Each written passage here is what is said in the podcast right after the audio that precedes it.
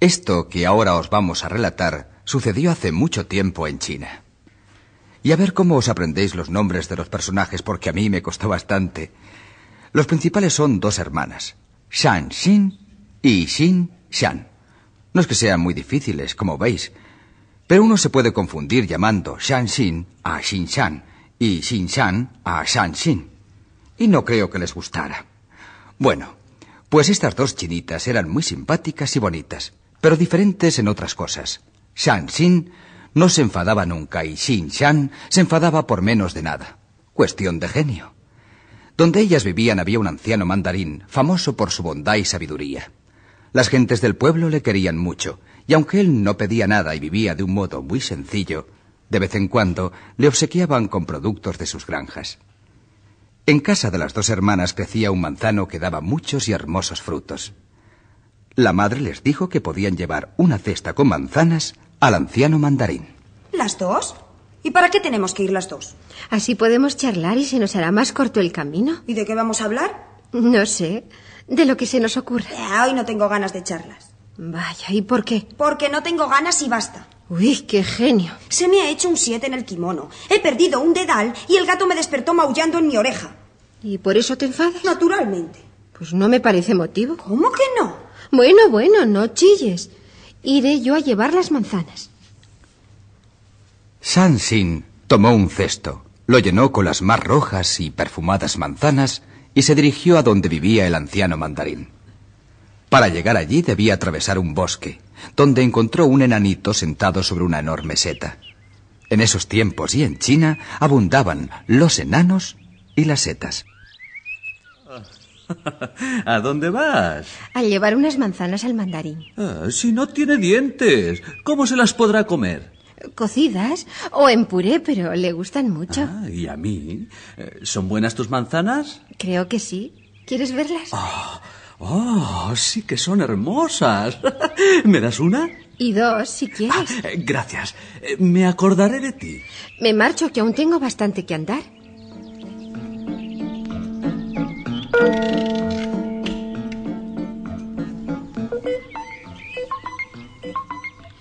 Con su cesto al brazo, Shan Xin continuaba su camino cuando de pronto se encontró con una liebre que roía una zanahoria, moviendo mucho sus largos bigotes. Hola, hola. ¿Qué llevas en ese cesto? ¿Para qué quieres saberlo? Ay, es que las liebres somos muy curiosas. Llevo manzanas de mi huerto. y también somos golosas. Si me dieras una... Claro, todavía hay muchas. Gracias, me acordaré de ti. Está mucho más rica que la zanahoria. Cuando Shan Xin estaba ya a punto de salir del bosque, fue un oso el que le salió al encuentro. Eh, hola, ¿has visto por casualidad alguna colmena por aquí? ¿Colmenas? No. Eh, llevo todo el día dando vueltas sin dar con ninguna. ¡Ay, tengo un hambre! Solo comes miel. ¡Ay, es mi plato preferido! Pero también como otras cosas. Nueces, bellotas, manzanas... Entonces no te preocupes. Tengo muchas. ¡Ay, manzanas! Se me hace la boca agua. Toma una. ¡Ay, como soy tan grande! Con una no llenaré el estómago. Pues toma más. Sin darse cuenta, Shan Xin se fue quedando sin manzanas, porque también invitó a una ardilla y a un zorro y a un loro con plumas de mil colores. Al llegar a casa del mandarín, tenía una sola, pero tan hermosa que la aceptó muy contento y en señal de agradecimiento le dio a Shan Xin un anillito de plata.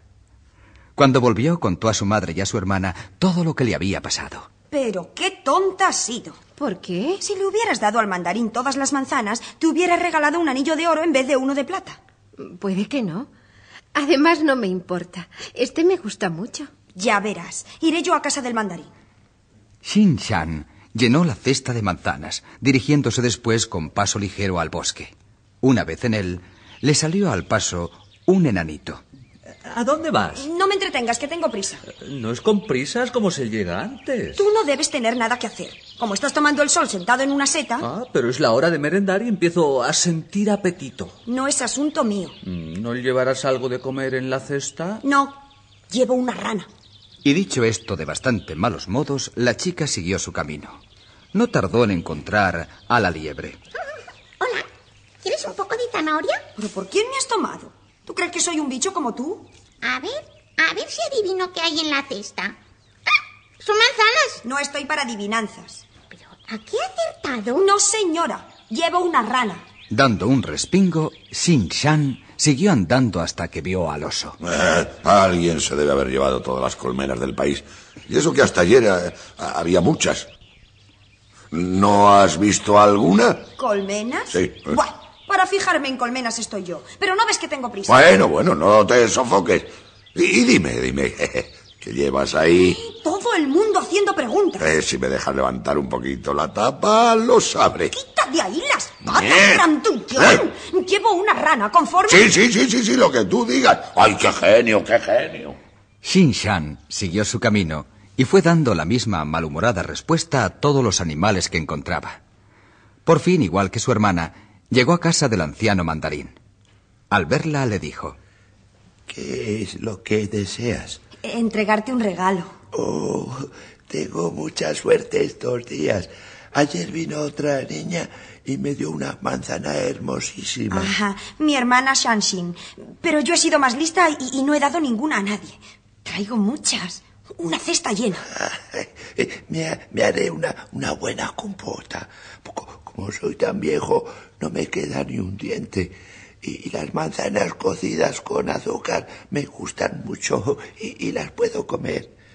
Si, si te he de decir la verdad, son mi postre preferido. Trae, trae aquí la cesta. El mandarín levantó la tapa con ojos golosos y... Un montón de ranas saltaron sobre sus rodillas, sus hombros, y una se le quedó plantada sobre la cabeza. Oh, oh, oh, ¿qué, qué, qué, qué es esto? Ay, no, no sé, no, no lo entiendo. Bu- bu- Has querido bu- burlarte de mí y no, no está bien, nada bien. Un susto a, a mis años puede costarme la vida y, y me has dado un susto de lo grande. Ah, Yo traía manzanas. Anda, anda, anda, vuélvete a tu casa y no digas más mentiras. Ay, señor, qué broma más tonta. Y, y llévate las ranas.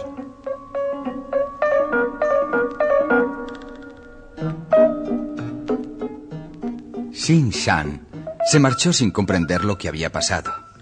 Pero en su camino encontró al enanito que, sentado en su seta, sonreía burlonamente. Él sabía muy bien por qué las manzanas se habían convertido en ranas. Y aunque Xin Shan nunca lo supo, decidió decir siempre la verdad. No fuera a ocurrirle lo mismo que ese día en casa del mandarín.